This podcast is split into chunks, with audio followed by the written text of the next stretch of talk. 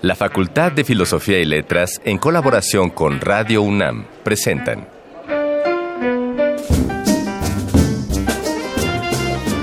Lecturas de pasillo y debates de jardinera.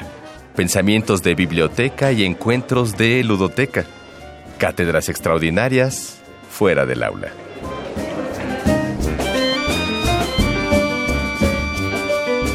Eureka. Un programa con filo, Sofía y letras.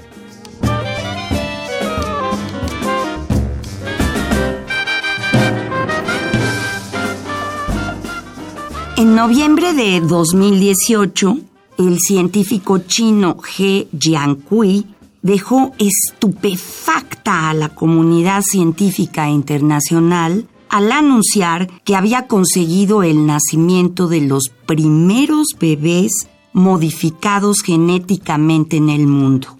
Había alterado su ADN con el fin de prevenir el contagio del VIH. La práctica de reemplazar alguna parte específica del genoma está prohibida en la mayoría de los países, en tanto que la edición genética por ahora representa más riesgos que beneficios, además de que dicha modificación no solo incidirá en estas niñas, sino también en las y los descendientes que lleguen a tener. ¡Wow! ¡Qué cosa! bueno, pues este tipo de problemas que involucran a la medicina, a la ciencia y especialmente a la ética, en este caso, no son nuevos. Ya desde 1970, el oncólogo norteamericano Van Rensselaer Potter señaló que la humanidad necesitaba urgentemente una nueva sabiduría que le proporcionara el entendimiento sobre cómo usar el conocimiento para la supervivencia de los seres humanos y mejorar la calidad de vida.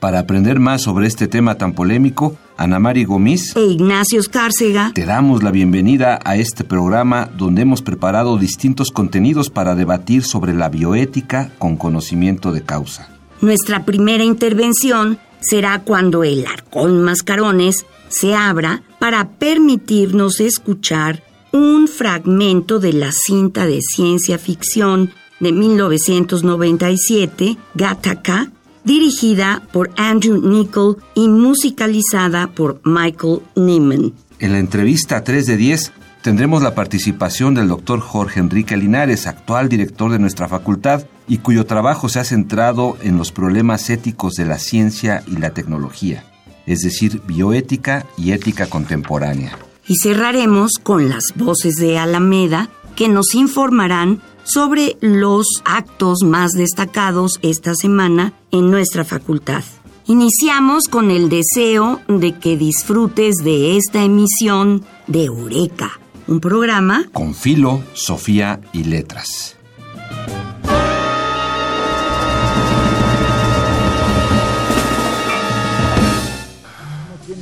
Este lánguido caer en brazos de una desconocida. Esta brutal tarea de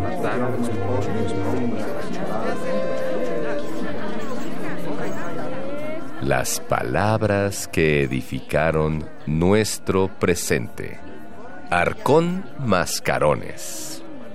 Gattaca plantea una sociedad futura en la que la mayor parte de los niños son producto de una concepción in vitro con técnicas de selección genética.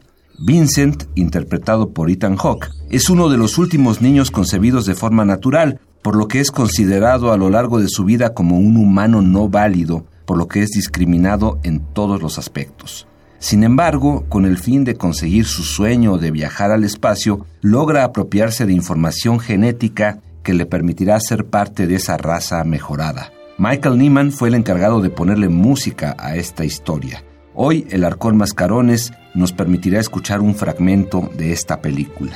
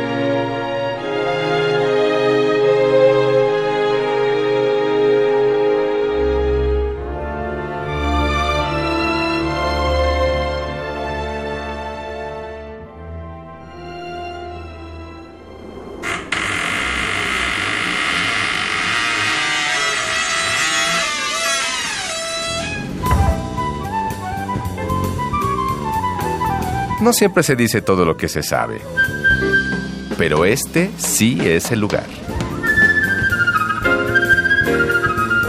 3 de 10.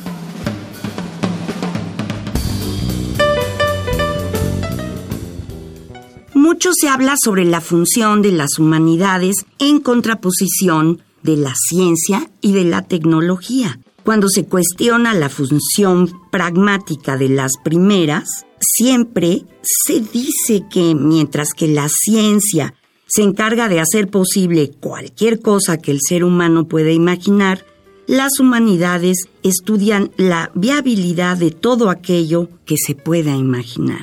Esa es la importancia de la filosofía y esos son los temas propios de la bioética, de la cual hablaremos con el doctor Jorge Enrique Linares Salgado, director de la Facultad de Filosofía y Letras de la UNAM y especialista en bioética.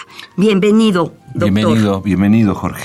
Jorge, bienvenido, el doctor Jorge Linares, especialista en bioética, por, por cierto. Y hoy me decías que es una fecha importante que tenemos que celebrar, ¿no, Ignacio? Sí, que se nos fue en un arranque de modestia, se nos olvidó decir hace algunas semanas que ya pasamos del año de, de transmisiones de Eureka, cosa que nos pone muy alegres, y pues lo tenemos que decir al aire, porque cómo se nos va a ir eso.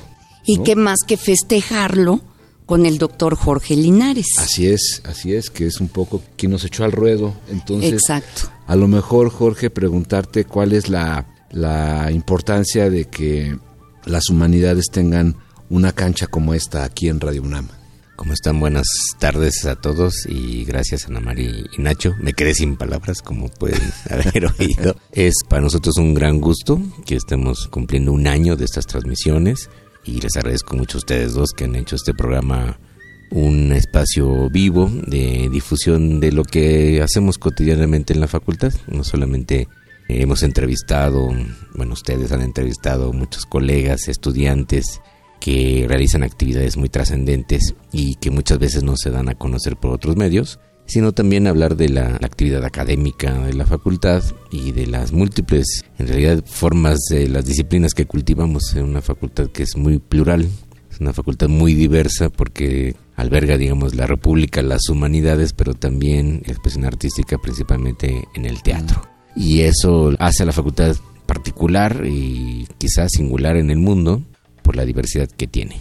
Quería contar, porque te estaba oyendo con mucha atención, Jorge Linares, que hemos aprendido mucho, Ignacio y yo. Ah, sí, sí, sí, nos hemos quedado con cada programa, de repente ha sido una revelación uh -huh. y saliendo nos vamos a, al internet o a, o a, otras fuentes para... O de plano a las librerías, porque vemos a nuestros colegas caminar por los pasillos, los saludamos, uh -huh. sabemos quiénes son, pero no sabemos lo realmente que lo que hacen. Uh -huh. Entonces esta ha sido una gran oportunidad pues de admirar cada día más lo que se hace en la Facultad de Filosofía y Letras. Esa es la idea del programa, ¿no? De, sí, y, y extender, extender ese descubrimiento a, a gentes que están fuera de la facultad para que se den cuenta que el mundo, el mundo en el que estamos no es un mundo críptico, ni sangrón, ni erudito, sino que puede estar en el día a día acompañándonos. Uh -huh. Claro. Y que además todo el mundo finalmente se ríe y echa relajo y juega con el conocimiento, con la radio, con la entrevista, con la rola que piden al final. es, es, sí. Es muy, muy padre. Esa es la intención de, de, difundir lo que hacemos en la facultad, no solamente a toda la comunidad universitaria, sino a la nación entera y al mundo entero que nos puede escuchar en, en Radio UNAM. Yo he dicho que la facultad es el centro de origen de las humanidades en México por aquí han pasado muchos de los mejores profesores y académicos. Aquí se sigue formando la gente que en el futuro serán los protagonistas de la academia en humanidades, pero también de escritores, promotores culturales, geógrafos, este, bibliotecólogos y productores o actores escénicos. Entonces la facultad sigue siendo el semillero es un semillero del conocimiento, no solo de la transmisión, sino de la innovación. Y nuestros colegas, también los estudiantes, generan conocimiento. Somos profesores investigadores con pleno sentido de, del trabajo académico y se ha integrado siempre de manera orgánica y natural esto. Es que la facultad tiene una enorme riqueza que compartir con toda la comunidad y con toda la nación. Por eso decimos que este es un programa con filo, Sofía y letras. Pero ahora nos toca entrevistarte a ti, que eres doctor en filosofía y que te has dedicado a la bioética, una disciplina absolutamente necesaria, urgente, para que se trabaje en todos lados del mundo. Y vamos a hablar contigo de los animales. El filósofo ante los animales, el filósofo ante estos personajes que como los seres humanos son seres sintientes, como dirían los budistas. Bueno, a ver, primero debo decir que mm, muchos colegas que como yo hemos transitado de una disciplina a otra, en la facultad también se cultiva mucha inter y transdisciplina, y entonces yo pues ya he dejado de ser un filósofo puro, bueno, nunca lo, lo fui, pero ahora menos, y me he ido entrando cada vez más en, en, digamos, en las ciencias de la vida, en la biología, en una reflexión de nuestros deberes y responsabilidades para con todos los seres vivos, no solamente con los seres humanos. La bioética mm, nació sobre todo en el ámbito médico, biomédico, de investigación biomédica y de atención clínica y se ha ido desarrollando a lo largo de las décadas. Es una interdisciplina o multidisciplina relativamente reciente que en la facultad ha tenido auge, sobre todo a partir de los trabajos de Juliana González, mi maestra, sin duda. ¿Y eso cuánto tiempo tiene, Jorge? Más o menos que empezó a, que abrirse esa vereda, digamos. Pues en el mundo no más de cuatro décadas, cinco décadas en la facultad, pues realmente en los últimos veinte y tantos años, veinte y pocos, ¿no? Veinti muy pocos. Veinte pocos años y es difícil porque es la interdisciplina con médicos, con biólogos, con este ecólogos, ahora también con neurólogos, psicólogos, todos aquellos que trabajan no solamente conociendo, sino interviniendo en seres vivos, principalmente desde luego humanos, pero el resto de los animales, ¿no? Y las investigaciones ahora en, etología, en neurociencia, psicología evolutiva, nos muestran muchas similitudes y desde luego una raíz común evolutiva, por lo cual nos damos cuenta que otros animales, mamíferos, aves principalmente, tienen sistema nervioso también complejo, vidas mentales Exacto. y este capacidad no solamente de sentir, sino también de valorar cosa que en filosofía se negó durante mucho tiempo, ¿no? Siempre pensamos que los demás animales eran cosas que no sentían y no pensaban. Y todavía en la modernidad cartesiana hacia acá se piensa, mucha gente sigue pensando que los animales son como máquinas. Sí lo son, pero son máquinas también sintientes y pensantes. Y eso nos ha ido descubriendo, yo siempre digo, nuestra animalidad. Somos animales al 100%. Y pues cualquiera puede comprobarlo nada más con tocarse o verse en el espejo. Una vez en una conferencia dije eso, somos animales. Y alguien dijo, no, no somos animales. Y dije, pues entonces usted, ¿qué cree que es, no? Exacto. ¿Cómo se define usted a sí mismo si no es un animal, no? Y esto es un equívoco, es culpa de los filósofos, ¿eh? por cierto, haber hecho esta distinción brutal entre humanos y otros animales, pensando que nuestra racionalidad es única, singular y maravillosa, sí lo es, pero no es única. Pues no estamos tan solos en el planeta y hemos descubierto cada vez más con estas investigaciones, y eso es parte del sentido de la bioética, el reconocimiento de igualdad de características muy similares que hacen que los demás seres vivos, los animales, sean también sintientes, pensantes, que valoran la vida, que tienen preferencias y que tienen estructuras incluso sociales que podemos llamar morales. Y esto nos da una visión mucho más rica del mundo natural de lo que teníamos antes. Entonces los animales que vemos, sobre todo en vida silvestre, pero también los animales con los que compartimos eh, en el mundo humano, ¿no? los animales domesticados, animales llamados de compañía, típicamente perros y gatos, nos muestran ya otra cara, porque si nosotros los empezamos a ver tal como son y a entender sus comportamientos de una forma adecuada, nos daremos cuenta de su rica vida mental. Y, sorprendente, ¿no? O sea, uno encuentra en estos animales de compañía unas, unos razonamientos que, pues sí, que lo ponen a uno en otra frecuencia. Exactamente, y entonces hay un, es un prejuicio, nosotros hablamos en, filosofía y en, bioética, es ese prejuicio antropocéntrico de pensar que los seres humanos somos los únicos, que tenemos vida mental, y racional, y tal. Entonces, por ejemplo, siempre se dice en, en, conferencias hay gente que dice, bueno, pero los demás animales no hacen ciencia, no hacen filosofía, no hacen arte. Digo, bueno, pues la gran mayoría de los humanos tampoco. Eso es muy bueno. Si a esas vamos. Porque es muy cierto. Si a esas vamos y utilizamos porcentajes, nos vamos pues a poner un poco. La gran mayoría de los seres humanos somos animales normales que estamos aquí para gozar de la vida, para sufrirla, este, para sobrevivir y tratar de encontrar el bienestar. Y en eso somos iguales todos los animales que estamos sobre la Tierra. Así que hay un conocimiento que se está abriendo brecha a partir de investigación científica, porque nunca antes hubo tanta investigación científica sobre los animales, sobre la vida mental de los animales. Hay un libro buenísimo de las vidas de otros animales, en concreto sobre los pulpos.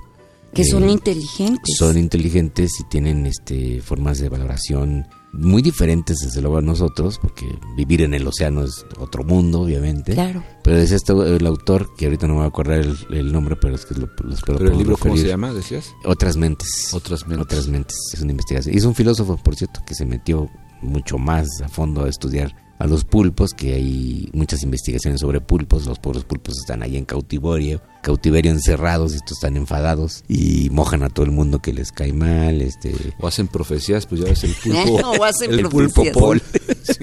Y resulta que este eh, autor dice, bueno, lo más cercano a la inteligencia alien, o sea, totalmente distinta sería la de un pulpo porque su forma de vivir pues en el agua, ¿no? Es totalmente distinta y es un cerebro total extendido en todo su cuerpo, ¿no? Con ramificaciones nerviosas muy, muy sensibles en todos sus tentáculos y en todas partes de su cuerpo. Nosotros no somos tan sensibles en la piel, pero sí en cuanto a nuestra experiencia emocional, ¿no? Percibimos el mundo entero a partir de nuestras emociones y eso gracias a nuestro cerebro y corteza frontal que se desarrolló evolutivamente. En eso hay diferencias, desde luego, este, neurológicas con otros animales, pero la idea de que somos superiores y únicos y distintos debe ya mm, dejar lugar a una idea mucho más realista de que somos una especie particular de animales con características singulares, pero que compartimos rasgos fundamentales con los demás animales. Y de eso se trata la bioética, de entender nuestra animalidad, de comprender la forma en que los demás animales viven y sobreviven, gozan y sufren, y tener entonces una relación mucho más armónica y respetuosa de, otras vidas y mucho más responsable, porque los humanos sí somos capaces de alterar los ecosistemas y destruir todo o matar a otros animales incluso sin quererlo, ¿no? O sea, simplemente por nuestras acciones técnicas podemos afectar a muchísimos animales, por ejemplo, los animales marinos y esto nos debe llevar a una responsabilidad de lo que hacemos. Si de veras somos tan conscientes y tan capaces y tan racionales, deberíamos actuar en consecuencia y la verdad es que no lo hacemos la mayor parte del tiempo. El otro día leía que mm, van a utilizar órganos de los cerdos. Mm. para mm, trasplantes. Trasplantes. Por ejemplo, un, un bioético como tú, ¿cómo ve esto? Pues bueno, ese es un debate interesante. Este, quienes lo, plantean así dicen, bueno, pues los animales se utilizan, son cosas que usamos, este, nos sirven, ¿no? Nos los comemos, como los cerdos. Qué horror. Pues los seres humanos han podido domesticar pocas especies de animales, no más de 19, 20 por suerte. Qué bueno. Y no nos gustan todos los animales para comer. Depende también de, de, culturas, ¿no? Culinarias. Y entonces en Asia se comen a los perros, y en el mundo occidental parece algo sacrílego comerse a los perros, ¿no? Sean este conocidos o no. y la verdad es que es tan arbitrario comerse a los perros como las, las, vacas o los cerdos. Y los seres humanos han practicado canibalismo durante muchos momentos de la historia. De hecho, es raro que ahora ya no seamos caníbales. Si hacemos una, una recopilación histórica, el canibalismo ha existido en la humanidad siempre por razones rituales o lo que sea. Es más el tiempo que ha existido que el tiempo que no ha existido, digamos. Y entonces ahora pues también se nos podemos plantear por qué no comernos a, los humanos que mueren. En principio eso parece repugnante, no es una idea moralmente repugnante, pero es tan arbitraria comerse a uno como a otro, ¿no? A un cerdo, un caballo, un perro o un ave. Igualmente son proteínas, al fin y al cabo. Entonces, bueno, el caso de los trasplantes implicaría utilizar estos animales y destruirlos, pues, hay otras otros vías experimentales que sería cultivar los órganos eh, de manera artificial. Que eso sería lo ideal. Sí, es más, mucho más difícil. Eso nos coloca mucho en la, en la ficción casi. En la, ficción, ya. Pero sí es, sí. es, sí es factible. Entonces, es otra de las vías posibles. También se está trabajando, por ejemplo, en producir carne artificialmente en lugar de criar animales, matarlos y luego despellejarlos y desangrarlos. Pues, ¿por qué no cultivar el tejido? Y generar una carne con especificaciones de proteínas, minerales, vitaminas, eh, saborizantes. fuerte, Y etcétera, ¿no? De hecho, ya se puede encontrar el saborizante, la sustancia química que da el sabor a la carne, se puede producir artificialmente. Y ya se está haciendo con este con hamburguesas veganas que están hechas de, pues, de vegetales, ¿no? Este se puede introducir el, sabor con ese químico y una hamburguesa, hay hamburguesas de soya o de hongos portobelo y así, podrían saber más a carne para los que gustan del sabor carnívoro, que es, finalmente es una asociación psicológica. que ya no somos ni tú ni yo, yo no sé tú, Ignacio, yo pero sí, el yo doctor sí tengo debate. es, es absolutamente bueno, pues sí, vegetariano. le podemos dar después una hamburguesa vegetariana y a que sepa realmente que sepa carne car- por el claro, químico. porque ese es el debate que tengo no con un amigo que dice, yo soy carnívoro, ¿no? Entonces yo le digo, pero es que si vas pasando por una parrilla y hueles la carne, Se te es como, claro, es como no. en las caricaturas que sale que el humito se hace así como dedo y te dice ven. ¿No? Yo así lo siento. Y entonces lo que me dice es que no, esto que dice Jorge, que es una cosa cultural un poco, que es, ¿no? Se habría que probar una hamburguesa de Portobelo, a lo mejor, Sí. que, que a lo mejor sí nos resuena ahí en un sabor medio a carne. Yo, por ejemplo, descubrí que lo que me gustaba de las hamburguesas era la combinación de catsup y mostaza. Yo también, yo No- también. No, el- no la carne. ¿Qué les recomendarías a nuestros radioescuchas que leyeran o que vieran? Porque también hay documentales terribles. Ah. Uy, sí, hay, hay de todo. Bueno, leer, tienen que leer el clásico absoluto que se llama Liberación Animal de Peter Singer, que es uno de los libros más importantes del siglo XX. Así, ¿eh? Liberación Animal. Y documentales, híjole, hay, un montón. Quizá uno que es eh, tremendo y explica muy bien muchas cosas. Se llama La pesadilla de Darwin, desde un cineasta francés, Sopé. Y salió hace unos años, no sé, unos 5 o 6 años. La pesadilla de Darwin, recuérdenlo. Ese es el documental. Ese es el documental, es tremendo. Y, bueno, y hay mucha bibliografía, pero Singer es un autor muy reconocido. y Peter este, Singer, Peter sí. Singer. Hay que leerlo de Y a inmediato. veces lo que decíamos hace rato, que del programa siempre salimos como escolapios con Sí, tarea. claro, claro, claro. Bueno, ya no tenemos ni un minuto, Ya ¿verdad? se nos fue, entonces siempre cerramos Jorge con una recomendación musical Ajá. que nos acompañe el recorrido de esta tarde. Así que, ¿qué nos propones? Bueno, pues como es un día de celebración porque cumplimos un año y espero que cumplamos muchos años más de este programa, yo recomendaría Celebration Day de Led Zeppelin. ¡Ah, Uy, qué maravilla! ¡Qué Led bien! Zeppelin es indispensable. Indispensable. Pues vamos a ponerle más calorcito todavía a la tarde con De. Led Zeppelin. Muchas gracias, Jorge, por Gracias, acompañarnos. ustedes. gracias, doctor. Felicidades. Gracias. face is cracked from smiling, all the fears that she's been hiding. And it seems that pretty soon everybody's gonna know.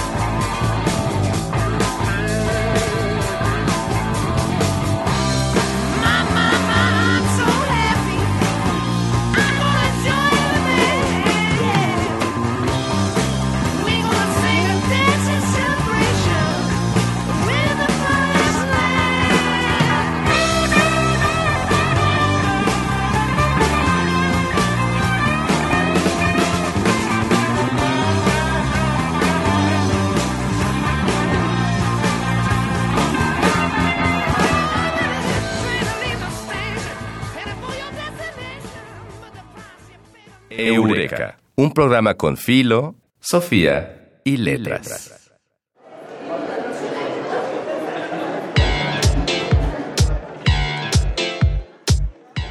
Voces de Alameda, tu agenda radiofónica de la facultad. Los profesores y alumnos del Colegio de Historia te invitan al coloquio Nuevas Miradas para la Historia del Arte, que tendrá lugar los días 11 y 12 de marzo a partir de las 10 horas en el Salón de Actos de la Facultad. Mañana, martes 12 de marzo, habrá una sesión de la Cátedra Extraordinaria Margaret Atwood y Gabriel Roy, en la que participará el doctor Alexandre Belliard. Si deseas asistir, la cita es en la sala A de la facultad a partir de las 10 horas. El quinto coloquio de letras diversas tendrá lugar el 13 y 14 de marzo a partir de las 10 horas en el Salón de Actos de la Facultad. La organización corre a cargo de la Coordinación de Letras Hispánicas. Para concluir esta semana, el doctor Rodrigo Antonio Vega y Ortega Báez ha organizado el cuarto coloquio de Historia de la Educación Científica, el cual tendrá lugar el viernes 15 de marzo en la sala A de la facultad a partir de las 16 horas. El atrevimiento de He Yang-Kui no solo abre un debate sobre cuánto podemos o debemos influir en la propia evolución humana, sino que también despierta nuestra curiosidad sobre lo que el futuro de la ciencia nos depara. No sé qué tanto viviremos todavía esas cosas, A mi lo mejor querido nos toca un Ignacio. milagro, un milagro genético que extienda nuestra vida a otros 100 añitos, no podemos saber. Ay, qué horror. Bueno, antes de despedirnos debemos agradecer al equipo que hizo posible esta emisión. En la investigación, Dayanara Nogués y Adriana Chávez Castro, el guion del mago Mario Conde, la operación técnica de Miguel Ángel Ferrini, la asistencia de producción de Carmen Sumaya y la producción de Silvia Cruz Jiménez. Y gracias a ti que nos escuchas, este es el final de esta emisión. Y nosotros somos Ana Mari Gomis, e Ignacio Escárcega. Y esto fue Eureka, un programa con... Filo, Sofía y Letras. Nos vemos a la próxima, más bien nos escuchamos. Hasta pronto. El tiempo vuela cuando el pensamiento se divierte. Nos escuchamos la próxima semana. Eureka. Una producción de Radio UNAM.